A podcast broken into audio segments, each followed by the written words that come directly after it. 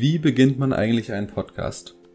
Diese Frage habe ich mir die letzten Tage häufig gestellt und nach meiner mehr als tiefgründigen Recherche, ich habe mir alle deutschsprachigen Podcasts angehört, aber das hat nichts gebracht. Also habe ich dann alle englischen Podcasts gehört, aber auch ohne Erfolg.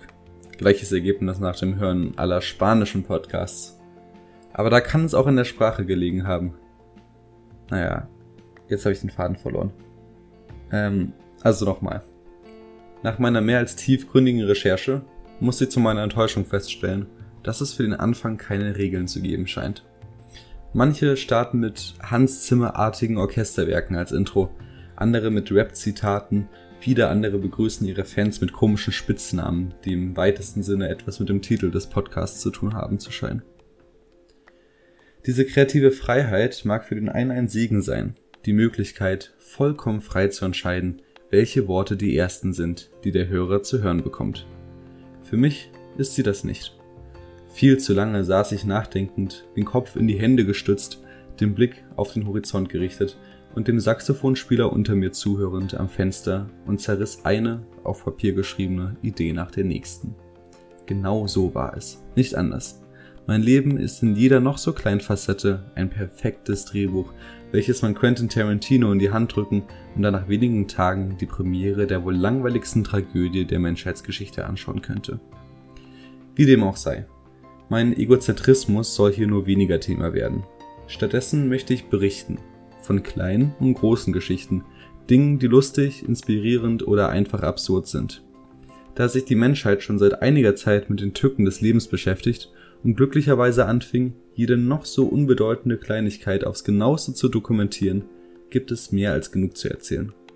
Wer zuhören möchte, macht es sich gemütlich. Und wem es jetzt schon langweilt, ist auch nicht mehr zu helfen. Ein neuer Podcast kann in den meisten Fällen nichts Gutes verheißen. Abgesehen von einer wahrlichen Flut an immer weiteren Shows ist der Mensch grundlegend dem Fremden gegenüber misstrauisch. Er hat Angst, das Fremde ist unbekannt, unvorhersehbar und unangenehm. Meistens zumindest. Manchmal ist das Fremde gar nicht so fremd und furchteinflößend. Manchmal ist es voller Liebe, gutem Essen und einer Sprache, die meine Schulzeit schlimmer werden ließ als diese eine Mücke, die mich jeden Abend mit ihrem nervigen und mehr als unnötigen Gesumme vom Schlafen abhält. Für die, die nicht wissen, über was ich rede, es geht um Paris. Obwohl die meisten Menschen die französische Hauptstadt noch nie von innen gesehen haben, weiß irgendwie jeder, wie Paris ist, beziehungsweise wie es sein sollte. Man denkt an die Sonne, die sich in der Seine spiegelt, an eisessende Pärchen, die Hand in Hand unter dem Eiffelturm spazieren, an das Louvre mit seiner Glaspyramide, welche auf unzähligen Instagram-Bildern gehalten wird, an Luxusgeschäfte an der Champs-Élysées und einer der erfolgreichsten Fußballvereine in ganz Europa. Paris ist das Paradies auf Erden Handlungsort tausender romantischer Liebesfilme und Traumurlaubsziel all jener, die eben diese Filme schauen.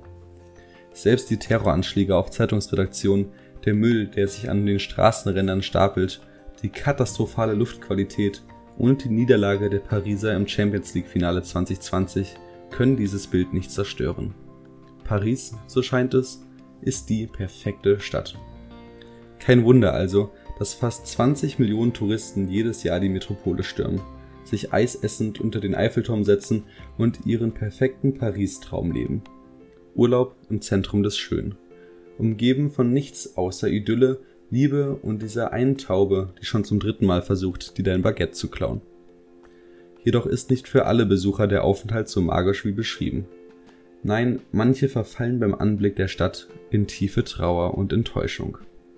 Eben weil Paris doch nicht nur die fabelhafte Welt der Amelie, sondern wie die meisten Metropolen, ein Ort mit gestressten, im Stau stehenden Autofahrern, nach Geld bettelnden Obdachlosen und langen Schlangen an der Eisdiele ist. Dieser immense Unterschied zwischen Erwartung und Realität kann in einem misslungenen Urlaub, aber auch in teils schwerwiegenden psychischen Symptomen wie Warnzuständen, Angst oder Derealisation enden. Dann spricht man vom Paris-Syndrom, eine psychische Störung, die vor allem Japaner trifft Dort ist das romantisierte Bild von der Stadt noch ausgeprägter als sonst wo. Den gleichen Effekt gibt es übrigens auch bei Städten wie Jerusalem oder Florenz. Und wer sich jetzt große Hoffnungen auf die Zukunft dieses Podcasts macht, sollte aufpassen. Nicht, dass du aus dem Paris-Syndrom das Diagnose Hirntod-Syndrom machst. So heißt dieser Podcast hier übrigens. Warum? Ich weiß es nicht. Und was nächste Folge das Intro sein wird, das weiß ich auch nicht.